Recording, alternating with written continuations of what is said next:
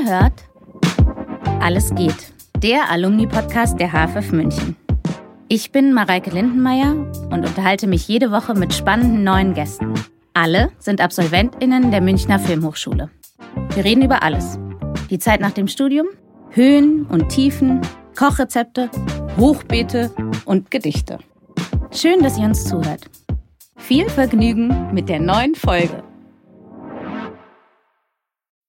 Hallo zur vierten Folge vom Podcast Alles geht, der HFF München. Ich freue mich ganz besonders, weil alles fügt sich so schön. Zur vierten Folge kommt ein toller Absolvent der Abteilung 4 dieser Hochschule zu mir. Bei mir sitzt David Preute, Absolvent der Abteilung 4 Dokumentarfilm und Fernsehpublizistik. Hallo David. Hallo, danke schön für die schöne Einladung. Ja, danke, dass du hier bist. Geht's dir gut? Ja, alles gut. Ich habe mich sehr gefreut, als du mir Bescheid gesagt hast. Ich habe die ersten drei Folgen schon mal durchgehört. Und bist trotzdem hier? Bin trotzdem gekommen, ja.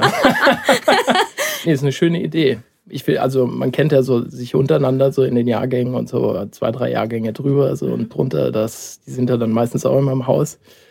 Aber viele Alumni und Alumni kenne ich ja auch gar nicht so jetzt den genaueren Lebensweg, den die dann eingeschlagen haben. Von daher ist eine schöne, schöne Gelegenheit, mal reinzuhören, was aus den anderen so allen geworden ist. Ja, wie, wie schön, weil das ist genau mein Ziel eigentlich, dass man diese Verbindung, die man dann doch hat, irgendwie dadurch, dass man hier war und hier studiert hat, dass man ja irgendwie doch auch zusammengehört, auf irgendeine Art und Weise. Total. Wie ist dein Gefühl, wenn du hier reinkommst jetzt, nach einem Jahr ungefähr, oder? Ja, genau. Ich habe 2022 den, den Abschluss gemacht und war aber tatsächlich dann äh, danach auch schon wieder ein paar Mal im Gebäude, weil der Philipp Strettker, der jetzt in der Abteilung 3 seinen Abschluss macht, hatte meinen Abschlussfilm geschnitten. Mhm. Und äh, dann äh, dachte ich, es ist nur fair, wenn ich mich dann revanchiere und äh, habe bei ihm die Produktionsleitung gemacht für sein Abschlussprojekt. Mhm. Und äh, dementsprechend waren wir auch hin und wieder mal hier im Gebäude, haben auch hier im Innenhof mal am letzten Drehtag noch, äh, noch was gedreht.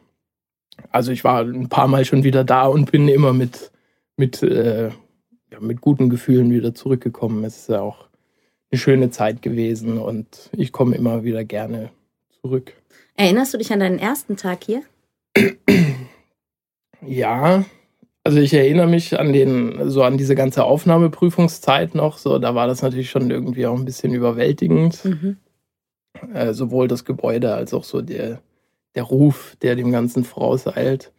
Aber der erste Tag so vom Studium war ja so diese Einführungswoche und da sieht man ja dann so die anderen auch alle zum ersten Mal und sieht so, ah, wer sind denn die anderen, die es auch mhm. reingeschafft haben. Man hatte ja dann schon relativ viele gesehen, so aus der Abteilung und aus den anderen Abteilungen. Und es war, war super schön. Also ich war ja in meinem Jahrgang äh, einer der Jüngeren. Mhm. Von daher waren, war es eine bunt gemixte Truppe. Also die aus der Drehbuchabteilung waren auch schon mit Nachwuchs dabei. Also es war so eine ganz, war jetzt nicht so die typische Ersti-Veranstaltung, denke ich, die man jetzt so hier bei der TU in, bei BWL hat, wo dann wahrscheinlich doch alle irgendwie gerade Abi gemacht haben.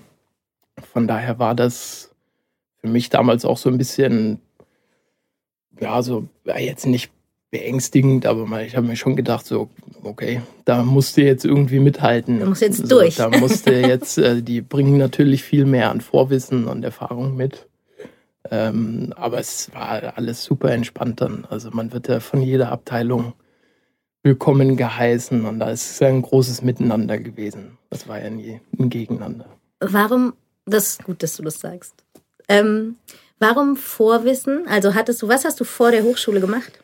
Ich habe eigentlich vor der Hochschule mein, mein Abitur gemacht und hatte dann schon, während ich quasi so auf die Abiturnote gewartet habe, mich beworben auf ein Praktikum bei Matthias Alari, der auch Alumnus ist von mhm. der HFF. Der hat ja seine Produktionsfirma hier so bei der Ostbahnhof die Ecke. Und da habe ich sechs Monate lang Praktikum gemacht äh, der hatte ja das Movie College oder hat immer noch das Movie College auch und habe da viel so in der Redaktion mitgeholfen und der hatte natürlich so das ganze Equipment dann auch vor Ort, also Kameras, Scheinwerfer, Tonequipment. Und der Deal war quasi, du hilfst da bei dem Movie College mit und äh, schreibst Artikel und hilfst bei der Website und kannst dann aber halt so das Equipment nutzen. Ah, so. Und das hat mir natürlich auch super geholfen weil ich dann quasi selber auch mal Kurzfilme gedreht habe damit und ja, wie funktioniert ein Mikrofon und was passiert, wenn ich das falsch rum einstecke, dann funktioniert auf einmal nichts mehr. So halt so diese ganz, diese ganz grundlegenden Fragen, die man sich erstmal stellen muss. Die aber fundamental wichtig die sind. Die extrem wichtig sind. ja, und dann äh, hatte ich da sechs Monate Praktikum gemacht und äh, bin dann zum Tatort München. Mhm für, ich weiß gar nicht mehr, wie lange das war, aber ich glaube drei Monate so als Projektpraktikant, Projektkoordination. Mhm. Und da war lustigerweise der Philipp Strettger ja. auch schon dabei, als der war damals Motivaufnahmeleiter. Und die Anne Heinze, die dann auch in unserem Jahrgang war, in der Abteilung 3, war in der Ausstattung. Und so haben wir uns dann alle kennengelernt schon davor und wussten alle, oh Gott, so in ein, zwei Wochen kommt oder kommt nicht quasi mhm. der Brief, so, äh, ob man es äh, geschafft hat. Und äh, dann waren die bei dem, so in der Produktionscrew von dem Tatort schon so, ja, also dass ihr jetzt alle drei da reinkommt, das ist schon also, sehr unwahrscheinlich. Und äh, da würde ich mich jetzt mal nicht drauf verlassen. Und dann haben wir alle drei so, ja gut, egal wie das jetzt ausgeht, so, wir bleiben trotzdem in Kontakt. Und ähm, es hat dann tatsächlich funktioniert. Alle drei Verrückt. sind quasi von diesem Tatort München Direkt. hier reingerutscht. So. Aber das war es dann auch schon. Also ja. das war auch schon quasi meine ganze. Aber das ist ja eine Menge, das ist ja jetzt gar nicht so wenig. Also weil es klang ja. jetzt gerade so, ich hatte gar nichts mit Film zu tun. Dann bin ich aus Versehen an die Hochschule gegangen. So ist ja, es ja nicht. Ja, also verglichen mit den anderen, die dann alle schon zig große Produktionen mitgemacht haben und in verschiedenen, also wirklich in Gewerken und jetzt nicht nur der Praktikant waren. So, da war ich schon ein bisschen hinten dran, aber das war dann am Ende kein Problem. Und aber es war dann doch, warum Dokumentarfilm? Der Matthias Alaria hatte mir das empfohlen. Also ich wusste zu dem Zeitpunkt, ich war da 18, da wusste ich auch noch gar nicht so. Den Unterschied, genau. Also der, der Unterschied war mir schon irgendwie geläufig, so dass das äh, was ist, aber ich wusste jetzt auch selber noch gar nicht so, interessiert mich das eine oder das andere mehr. Also man muss ja auch einfach viel ausprobieren, um dann zu gucken, was, was für einen ist. Und der hatte mir dann gesagt, so geh doch in die Abteilung 4. Da hast du am Anfang eh, so im Grundstudium ja eh viel zusammen mit den anderen. Und äh, da kannst du, weil er selber auch in der Abteilung 4 gewesen war. Ah, ja. Und äh, da kannst du viel ausprobieren, das ist eine gute Abteilung. Äh, geht also nicht, dass die anderen schlecht werden, ja, aber äh, er hatte gute Erfahrungen damit gemacht und hatte mir das empfohlen. Und dann habe ich gesagt, das klingt sinnvoll. Äh, dann habe ich das probiert und er hat mir natürlich dann auch ein bisschen Ratschläge gegeben, so ein bisschen geholfen, so wie man, wie man sich, wie man sich da richtig bewirbt und wie, wie so die Aufgabenstellungen zu verstehen sind. Mhm. Also ähm, und deswegen bin ich quasi, habe ich mich in, auf die vier beworben und war auch sehr zufrieden damit. Also es ist eigentlich genau so, wie er das prognostiziert hat, ist es ja dann auch gekommen. Am Anfang hat man ja super viel zusammen. Mhm. Und ähm, ich fand auch so, gerade bei Film 01, Film 02 war man schon sehr frei in der Doku-Abteilung, weil man halt auch nicht so viele Leute rekrutieren muss. Ja. Die Crews sind natürlich kleiner, was es einem einfacher macht am Anfang.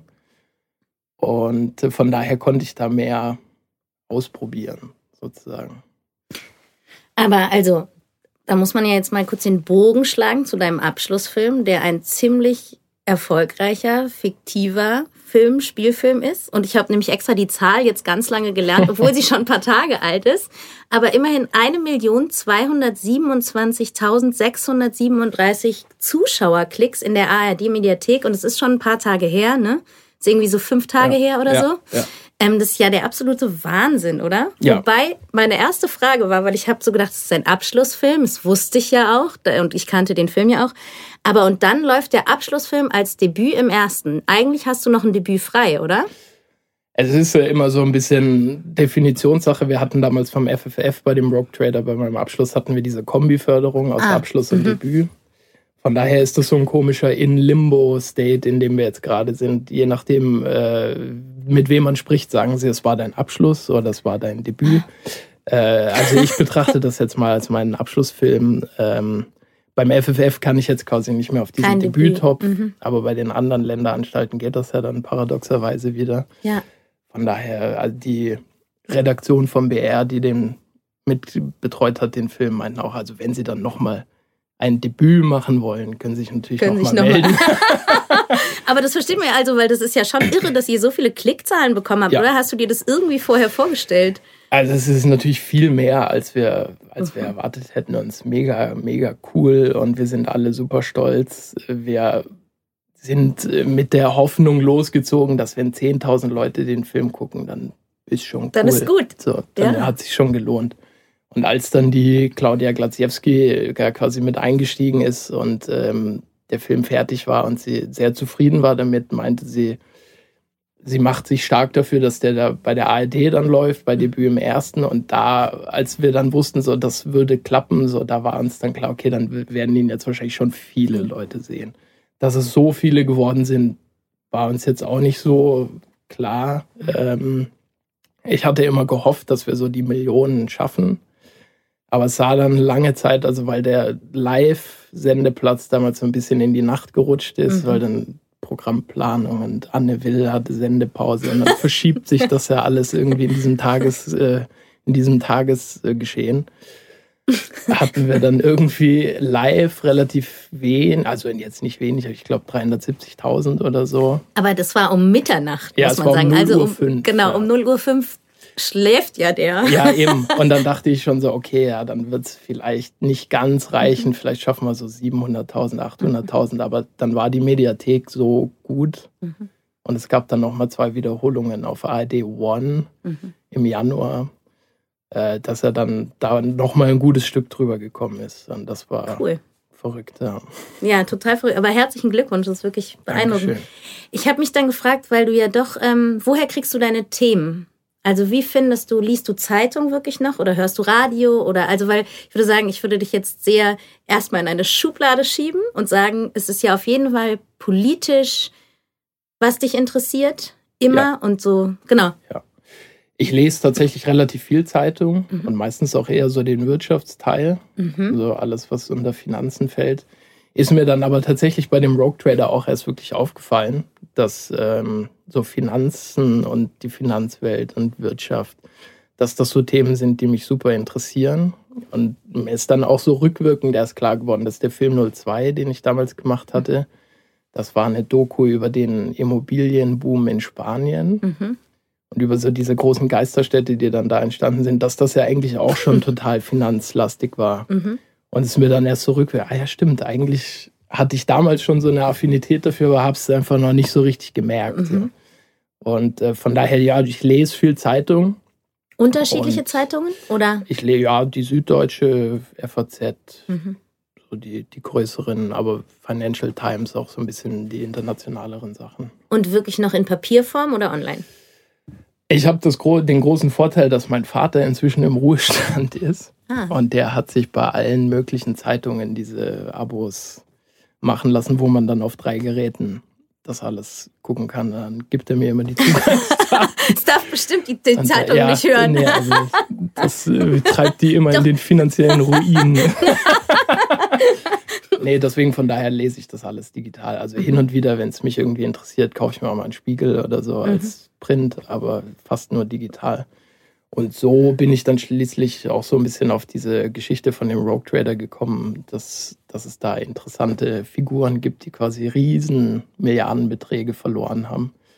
Und habe mich dann gefragt, so wie passiert sowas? Wie verliert ein einzelner Mensch zwei, drei, vier, fünf Milliarden Dollar? Da muss es doch irgendwie eine, eine Vorgeschichte geben, sozusagen. Das kann doch eigentlich nicht sein, dass jemand alleine so durchdreht. Und so so finde ich meistens irgendwie die Stoffe. Aber weil du eine konkrete Geschichte gelesen hast in der Zeitung? Ja, du hast von einem, oder weil es einfach sich so wiederholt, dass solche Fälle ja in auch ähm, niedrigeren Beträgen passieren ja häufiger. Ja. Und du hast einfach immer wieder gelesen und dann gedacht, du möchtest, weil der Film basiert doch auf einer Genau, der Film, also der Film, so wie ich ihn jetzt gemacht habe, war eigentlich genauso, wie du es beschrieben hast. Ich hatte über eine konkrete Person was gelesen, mhm. über den Nick Leeson. Mhm. Der hat quasi im Alleingang die, ja. die Barings Bank versenkt. Ja. In England war das aber, ne? Genau, ja. ja. Und äh, über den wollte ich dann eigentlich eine Doku machen als Abschlussfilm. Ah, ja. Und äh, das hatte aber dann, also der, ich hatte auch mit ihm Kontakt und der war auch offen und hätte das gemacht, aber weil sich diese Straftat dann gejährt hat zu so einem runden Datum, hatte er sich irgendwie mit der BBC, die ja da als Engländer nah dran sind, hat er sich irgendwie exklusiv verbandelt und gedacht, ja, verständlicherweise ist mit der BBC mehr Geld zu machen als mit so einem Abschluss von irgendeinem Filmstudenten aus Deutschland. Das ist so spannend. Wir müssen eigentlich an der Hochschule unterrichten, was passiert, wenn Anne Will Sendepause hat ja. und was passiert, wenn die BBC dazukommt. Das, also das ist ein radioaktives Gemisch. Aber ich hatte immer Glück bisher im Leben, wenn irgendwas nicht funktioniert hat, hat sich dadurch was ergeben, was dann am Ende doch noch viel besser war. Weil so habe ich dann gemerkt, okay, das geht nicht und habe dann so ein bisschen weiter recherchiert und habe gemerkt, da gibt es total viele von solchen Fällen. Also UBS, Quicuado Broly, der Jerome Kerviel. Also, und es läuft immer wieder nach demselben Muster ab. Die Namen sind anders und es sind andere Länder, aber so der Vorgang ist eigentlich immer derselbe. Und habe mir dann irgendwann gedacht, warum verbacke ich quasi nicht diese mehreren echten Geschichten in eine fiktionale Geschichte? Also da heißt dann die Figur anders, die Bank anders, ist alles fiktionalisiert. Ähm, und erzähle das als Spielfilm. Mhm. Weil ich dann auch zu dem Zeitpunkt ein Auslandssemester gemacht hatte in, an der USC ähm, und da halt Spielfilm quasi äh, nochmal richtig gelernt habe. ordentlich.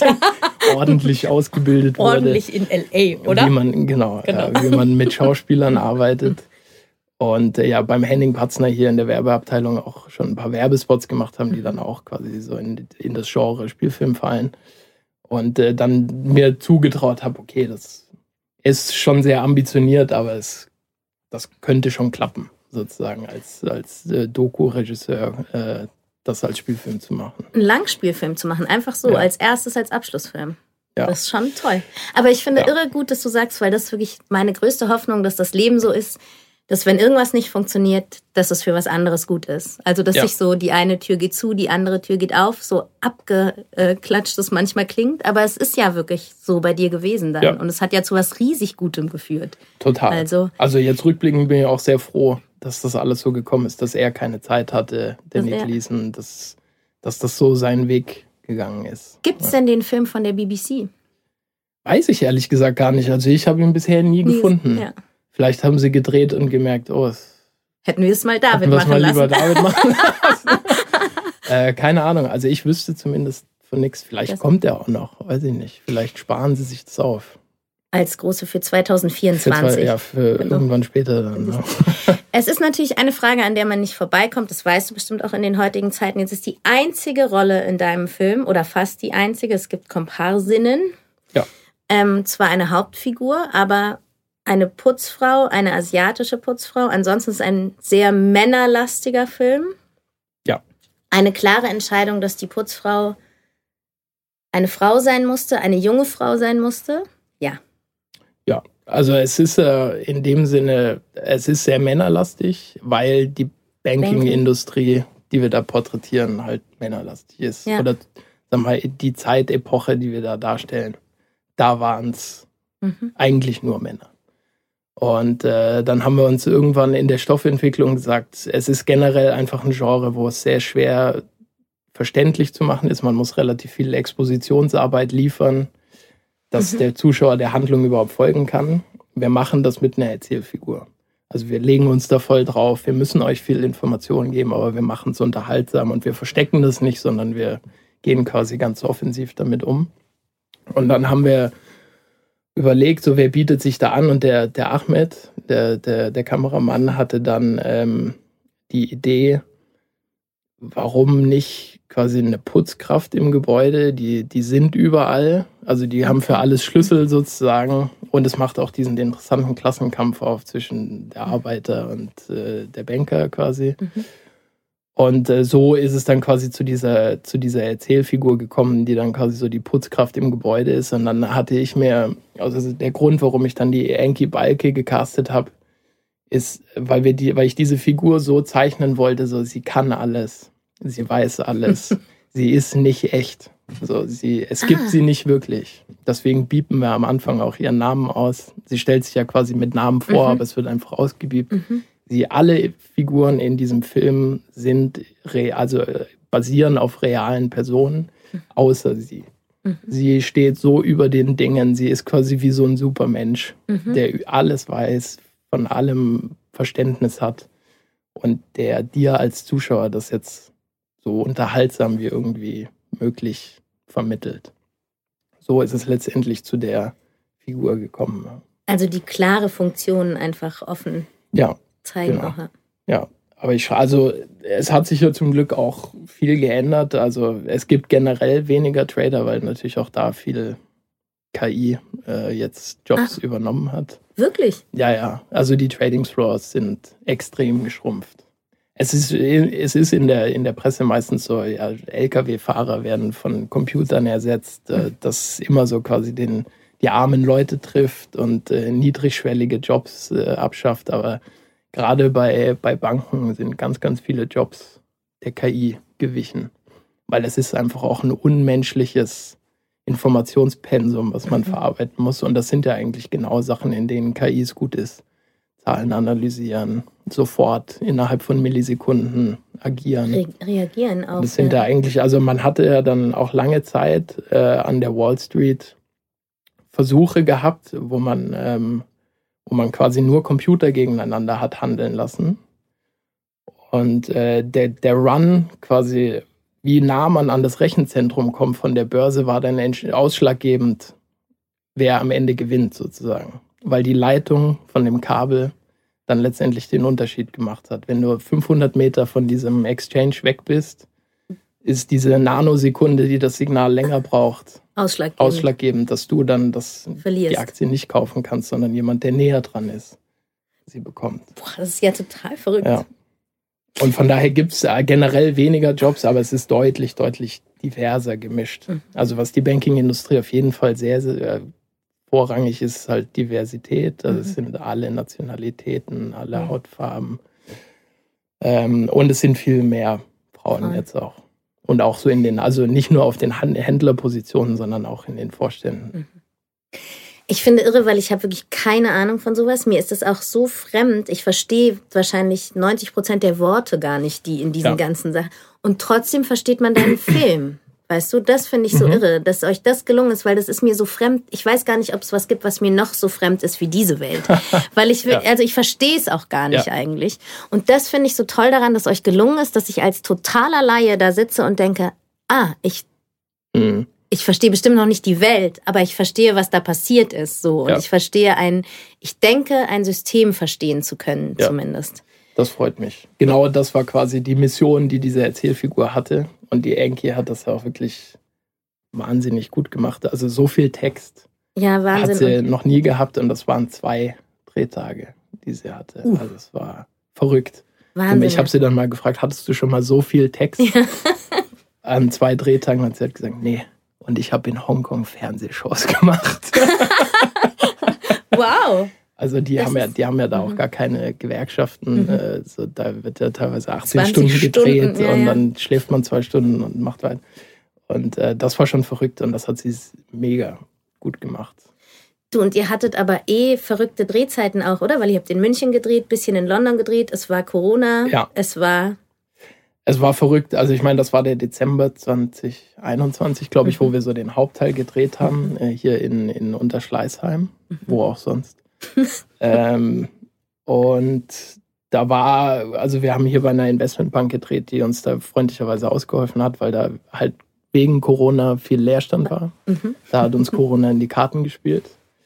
Ähm, und da war, es war aber generell einfach schwierig und da war die Marlene Fecht, die ja auch hier Alumni, Alumni ist, ähm, war meine Regieassistentin mhm. und die hat es halt mega gemacht mit dem Fabi Karl zusammen, mit dem Producer. Der den Drehplan, auch von hier Alumnus der ist. Der auch ah. Alumnus ist hier äh, die das halt mega gesteckt haben, weil wir zum Beispiel in die Lobby in der Bank nur am Samstag dürfen oder nach 17 Uhr, mhm. weil da sind dann natürlich die Banker halt zugange mit ihren Geschäftskunden. In dem Flügel dürfen wir aber von 8 bis 14 Uhr Und dann musste das quasi so hin und her jonglieren, dass er alles mit dem, also muss er auch für alles trotzdem genug Zeit haben. Mhm. Bringt ja nichts, eine Szene dann in 20 Minuten zu drehen, dann kriegt man es nicht hin. So. Dann ist es am Ende, als ob du gar nichts gemacht hättest, weil dann kannst du die Szene nicht nehmen, so wie sie ist. Ähm, und die haben das super organisiert gehabt. Dazu habe ich, also ich habe noch zwei Fragen dazu, weil erstens, du hast auf Englisch gedreht, richtig? Mhm. Dir ist einfach Englisch, aber durch dein Auslandssemester so, weil ich stelle mir schwer vor, nicht auf der Muttersprache zu drehen, dass man so ja. fließend sprechen können muss, um inszenieren zu können. Ja. Aber du sprichst einfach fließend Englisch, dadurch, dass du in Amerika warst, dieses Auslandsjahr. Ja, genau. Also ich hatte davor auch schon in der Schule, war ich in, in Sprachen generell schon immer relativ gut. Ähm, und habe dann durch das Auslandssemester ja eh auch quasi meine, meine Spracheignung nachweisen müssen, um das überhaupt machen zu können und habe dann da natürlich auch viel noch mit draufgepackt. Okay, weil das stelle ich mir irgendwie einfach, weil man in der Muttersprache, denke ich, doch immer noch mal. Ja, es war aber auch eine Herausforderung in dem Sinne, weil wir hatten ja quasi zwei Schauspieler aus London, die mhm. zwei Hauptfiguren ja. quasi sozusagen. Ähm, die können natürlich nur Englisch. Mhm. Deutsch ist für die wie für uns Chinesisch. äh, also die verstehen wirklich überhaupt nichts. Also vielleicht und Hallo, bitte. Hallo, mein ne? Name ist, ist schon. Was, was hat er gesagt? Äh, deswegen, selbst wenn, und wir hatten ja dann aber auch viele Schauspieler, die aus Deutschland kamen, mhm. aber auch Englisch können, sozusagen. Und äh, selbst wenn dann eigentlich drei von vier Schauspielern in der Szene Deutsch verstehen würden, habe ich mich selber immer dazu gezwungen, trotzdem alles auf Englisch zu sagen, weil sonst fühlt sich ja der eine quasi hintergangen. Also, also er könnte ja das Gefühl haben, da wird irgendwas hinter meinem Rücken verhandelt, was ich unter Umständen total blöd finde. Ja, klar. Und äh, deswegen habe ich auch dann, wenn ich eigentlich theoretisch hätte Deutsch sprechen können, trotzdem auf Englisch gesprochen, dass sich halt niemand exkludiert fühlt, so mhm. aus dem Prozess. Wahnsinn, weil das finde ich schon eine extra Zusatzherausforderung noch, das ja. mitzudenken bei so einem, ja. in so einem knappen Zeitplan zu, genau. Was jetzt noch, es ist nämlich der schöne Zufall, wir haben da schon ganz kurz im Vorgespräch drüber geredet, dass der Ahmed auch heute Nachmittag mhm. zur fünften Folge vom Podcast kommt. Ähm, und eigentlich war die Frage mal für Ahmed, aber ich ändere die jetzt für dich, weil sie für dich auch noch mehr passt. Aber was heißt ändere? Du hast angefangen bei Herrn Stadler zu ja. studieren. Ähm, genau, der ehemalige Professor der Abteilung 4. Und der hat nämlich immer als großes Mantra gehabt, ähm, Banden knüpfen oder bilden. Ja. Und ich finde, weil es jetzt so oft vorkam, ähm, dass du gesagt hast, es ist auch ein Alumnus, hat auch hier studiert und ja schon vor der Hochschule, du Leute, mhm. würdest du sagen, dass das der Hochschule gelingt, dieses Bandenknüpfen? Also, dass man sie dafür auf jeden Fall nutzen kann und dass das einer der positivsten Grundsteine dieser Hochschule ist? Ja, also ich würde sagen, das ist ihre größte Qualität. Mhm. Natürlich ist es auch nett, so die ganze Ausbildung quasi im Sinne von die, die Unterrichtsstunden, die man hat und das Equipment ausleihen zu können, ist natürlich auch wichtig. äh, ohne das geht es natürlich auch nicht. Aber wenn man es bedienen kann. Wenn man es dann, wenn man das Kabel richtig rum einsteckt. Äh, aber eigentlich sagen wir, der größte Mehrgewinn, den man ja dann auch längerfristig so mitnimmt, sind die ganzen Kontakte und Begegnungen, die man hat. Weil man ja auch, also Jetzt habe ich quasi das Debütprojekt noch nicht fertig eingetütet, mhm. aber ähm, es stehen mehrere Sachen an und da ist, sind viele von dem Rogue Trader auch wieder mit dabei. Äh, das ist, finde ich, eigentlich, also hat er auf jeden Fall recht behalten. Mhm. Damit hat er uns am ersten Tag gesagt. Und mit jedem Tag, den ich studiert habe, habe ich mehr verstanden, was er damit meint. Also, mhm. also wir sind ja jetzt nicht so, die, die einzige Generation, die das unter Beweis stellt. Also ich denke auch alles, was so im Wiedemann und Bergkosmos geschieht, ist ja auch ein weiteres Beispiel dafür, dass die, die HFFler dann untereinander bleiben und äh, sehr erfolgreich längerfristig auch äh, zusammen ihre Karrieren gestalten können was ich total gut finde. Ja. ähm, genau, weil ich habe immer gesagt, ich finde wichtig, dass es nicht nur Film auf der Welt gibt, sondern auch noch andere Dinge. Was machst du, wenn du nicht über Film nachdenkst? Was machst du, um dich zu entspannen oder am Wochenende? Was ist schwierig. Also ich glaube, eine der, der so eine von der, der Vor- und Nachteil beim Filmen zu sein, ist, man denkt halt 24 Stunden darüber nach, mhm. so wie wahrscheinlich ein Richter auch 24 Stunden am Tag über irgendwelche Prozesse nachdenkt. Ähm, also ich reise sehr gerne, mhm. weil das letzte Wochenende in Prag war ah. ich tatsächlich noch nie gewesen. Sehr schöne Stadt. Ähm, ja, also ich lese auch gerne mal ein Buch. Wirklich, äh, aber in dann, Papierform ja, noch, tatsächlich in genau. Papierform mhm. äh, mit dem äh, quasi mit dem Beigeschmack, dass ich mir dann doch immer wieder vorstelle, ja, ja wie könnte man das, also mhm. wen würde man da besetzen? Mhm. Ähm, also es hat dann irgendwie am Ende doch alles äh, irgendwie wieder mit Film zu tun, aber ja, viel Reisen, würde ich mal sagen. In Prag wurde eine Zeit lang irre viel gedreht, ne? Ja, Oder Prag wird auch noch ganz viel gedreht. Ne? Werbung, ne? ja. Die also. haben ja auch Riesenstudios da. Also ist schon beeindruckend. Mhm. Und irre gutes Bier. Ich mag eigentlich gar kein Bier, obwohl ich Münchnerin ja, bin, aber in ja. Prag trinke sogar ich Bier. Ja, Pilsener, Pilsener Urquelle. Ja, das ist irgendwie ich, ne? gut, ja. finde ich, ja. Ich fand das auch, also es ist ja generell schwierig aus Bayern dann quasi rauszugehen und die Standards zu treffen trotzdem. Aber dort, denen ist das mal gelungen. Oder? Ich finde, also da kann man, finde ich, sehr gut Bier trinken. Kann man guten so. Gewissens mal hinfahren. Und zum Beispiel machst du sowas wie kochst du gerne oder würdest du eher essen gehen? Ja, ich bin Fraktion Essen gehen. Ja. Also ich kann schon kochen. So Spiegeleier, Pesto-Nudeln. Ja, so, das, das sind so die Klassiker. Ja. Äh, nee, meiner Oma war das relativ wichtig, dass wir, also meine, Cousin, meine Cousine und mein Cousin auch, dass wir alle, dass ihre Enkel alle kochen können. Hat sie es euch beigebracht? Hat sie uns das beigebracht. Ja. Also meine Mutter natürlich schon auch, aber die, die Oma war so die treibende Kraft, die uns das allen beigebracht hat wie man Zwiebeln dünstet und äh, alles, alles Mögliche. Also ich kann schon kochen, aber ich mache es jetzt nicht wahnsinnig gerne. Also es ist für mich Mittel zum Zweck. Ja. Manche finden da ja irgendwie eine meditative Erfüllung drin. Für du mich, nicht. Also für mich, ich mag das Essen. Ja.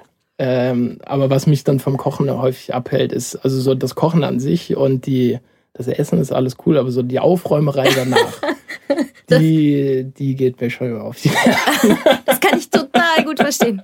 Ich hab, dünstest du Zwiebeln in Öl oder in Butter? In Butter. In Butter, gut. Ich nehme mich auch. Das ja. finde ich wichtig, dass man ja, das. Ja, genau. Das war zum Beispiel eine Sache, die Oma uns beigebracht hat. Genau. Immer Butter. Immer Butter. Butter. Richtig gute, fette, alte Butter. Ja. Genau. Und das mit dem Aufräumen, da gibt es bei uns zu Hause zum Beispiel so einen ganz schrecklichen Deal, weil mein Mann immer ganz aufwendig kocht der hat irgendwann die Regel aufgestellt, wer kocht, muss nicht aufräumen. Ja. Und das ist ja. hinterhältig, weil ich mache immer die ganz einfachen Sachen und bei mir muss man so einen Nudeln Und da muss man dann immer so, deswegen, ich kann das total verstehen. Ja. Bei mir gibt es auch eher Sachen, die einen Topf erfordern. so sieht es dann bei mir immer aus. Aber er kocht sehr gut, also ich kenne ihn ja auch. Ja, gut. genau. Äh, war ja auch beim Rock Trader mit äh, in der Verantwortung. Ähm, Fürs er Essen? kocht auch gut. Nein, nicht nee, fürs für Essen. Fürs Essen, für nicht. Essen ist nicht. Aber ja. er war ja quasi der, der Produzent. Das stimmt. Das haben, jetzt haben wir es doch verraten. Jetzt haben wir es doch verraten, ne? Du, und weißt du was? Wir kriegen schon Zeichen, dass wir ganz lange schon reden. Oh je, aber die Zeit find, fliegt. Die Zeit fliegt, oder? Das ist aber eigentlich ein gutes Zeichen. Wir müssen ja schaffen, dass der Ahmed, aber der hört es nicht, bevor er kommt. Deswegen. Dem sagt ihm schöne Grüße. Das mache ich auf jeden Fall. Und ich habe noch eine wichtige Abschlussfrage, weil wir eben gerade auch wieder in der Bewerbungsphase sind und lesen und bald die ja. Kolloquien stattfinden. Was würdest du einem jetzt 22-jährigen oder 22-jähriger Studentin mitgeben, die im Oktober hier anfängt zu studieren? genießt es. Also es ist ja auch einfach eine super schöne Zeit und man macht sich gerne viel Stress, so dass man mit dem ersten Film schon drei Oscars und fünf BAFTAs gewinnen muss. Also genießt auch so die Zeit. Auch das ohne ist, äh, Oscars? Auch, auch ganz ohne Oscars.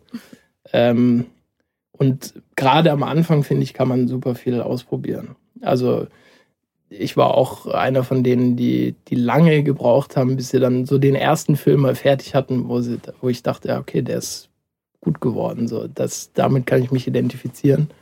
Äh, am Anfang muss man halt irgendwie erstmal ein bisschen in die Gänge kommen und gucken, was, was gefällt mir, was gefällt mir nicht. Ist das was für mich? Ich probiere mal was aus.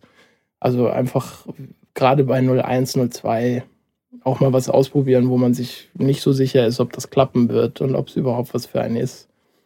Und im schlimmsten Fall steckt man es dann in den Giftschrank und schaut es nie ja, wieder eben, an, oder? Eben. Also, also, es ist ja das Schöne, dass das dann so im Rahmen der Hochschule ja auch sehr geschützt ist. Also mhm. wenn man damit zufrieden ist, kann man das ja bei zigtausend Festivals inzwischen einreichen. Und wenn es nicht gut war, dann äh, redet man einfach. Verbucht man es quasi unter Übung. dann redet man nie mehr drüber. Und äh, kann beim nächsten Projekt äh, die Lehren daraus ziehen. Also immer aus jedem Projekt so seine Lektionen lernen und ja, sich am, gerade am Anfang nicht zu viel Stress zu machen. Am Ende wird es einem so mit dem Abschluss dann eh klar, dass was man gut kann und so in welche Richtung man sich gerne entwickeln kann. Und dann kann man ja in der Regel auch das Handwerk so. Und am Anfang einfach ja, ausprobieren und sich nicht entmutigen lassen. Also ja. eine lustige Anekdote, die ich vielleicht dazu noch erzählen kann, weil der Gerhard Auer hier quasi ja gerade uns die, die Mischung macht und hier den Ton aufnimmt. Bei meinem Film 01 hat der, der Gerhard die Mischung gemacht. Und gerade beim Film 01 bist du ja so, oh Gott, oh Gott, oh Gott, ist, ist das gut? Kann man das zeigen? Ist das, schmeißen sie mich jetzt von der Hochschule, wenn, wenn sie merken, dass ich total unbegabt bin? Und dann äh, saß ich mit ihm hier in der Mischung. Und dann äh, hat er gesagt, das ist ein sehr schöner Film geworden. Ja. da, war ich, da war ich dann sehr, es ist mir ein Stein vom Herzen gefallen. Ich dachte, okay, wenn er sieht ja alle Filme hier. Mhm. Oder er ist nicht alle, aber sehr, sehr viele. Ähm, wenn er das sagt, dann, dann wird es schon stimmen. ich danke dir sehr, dass du diese Anekdote erzählt hast, weil ich muss ähm, an dieser Stelle ganz kurz dich nutzen oder deine Anekdote ja. und ganz kurz sagen, weil ich bin so dankbar dem Gerhard Auer, dem Stefan Möhl und dem Andi Goldbrunner, dass die diesen ganzen Unsinn mit mir mitmachen, mit so einer Geduld und ähm, gefühlten Zuneigung und Wohlwollen. Ähm, das finde ich nicht selbstverständlich und deswegen ist es so schön, dass wir beide jetzt im Herzen mit Gerhard Auer ja. diese Folge beenden und sagen, immer weitermachen. Immer weitermachen. Nicht entmutigen, nicht entmutigen lassen. lassen und auch mal einen Scheißfilm machen. Generell auch mal, auch mal daneben treten. Ne? Ich wünsche dir ganz viel, ich weiß nicht, ob es noch die Republik heißt. Ja. Ich wünsche dir viel Erfolg. Ich freue mich irre darauf, das zu sehen. Du musst dich melden, wenn es fertig ist und was zu sehen gibt. Und ich das danke ich. dir, dass du hier warst. Danke für die Einladung. Sehr gerne. Auf Wiedersehen hören. Tschüss. Tschüss. Das war Alles geht für diese Woche. Ich bedanke mich sehr für die Unterstützung, natürlich bei der HFF München und beim Freundeskreis. Die Show Notes und alle Infos zu jeder Folge findest du auf der Webseite zum Podcast. Wenn dir gefällt, was wir hier machen, freue ich mich sehr über Sterne, Likes, Herzen und Weiterempfehlungen. Ansonsten lass uns gerne einen Kommentar oder Feedback da. Bis nächste Woche bei Alles geht.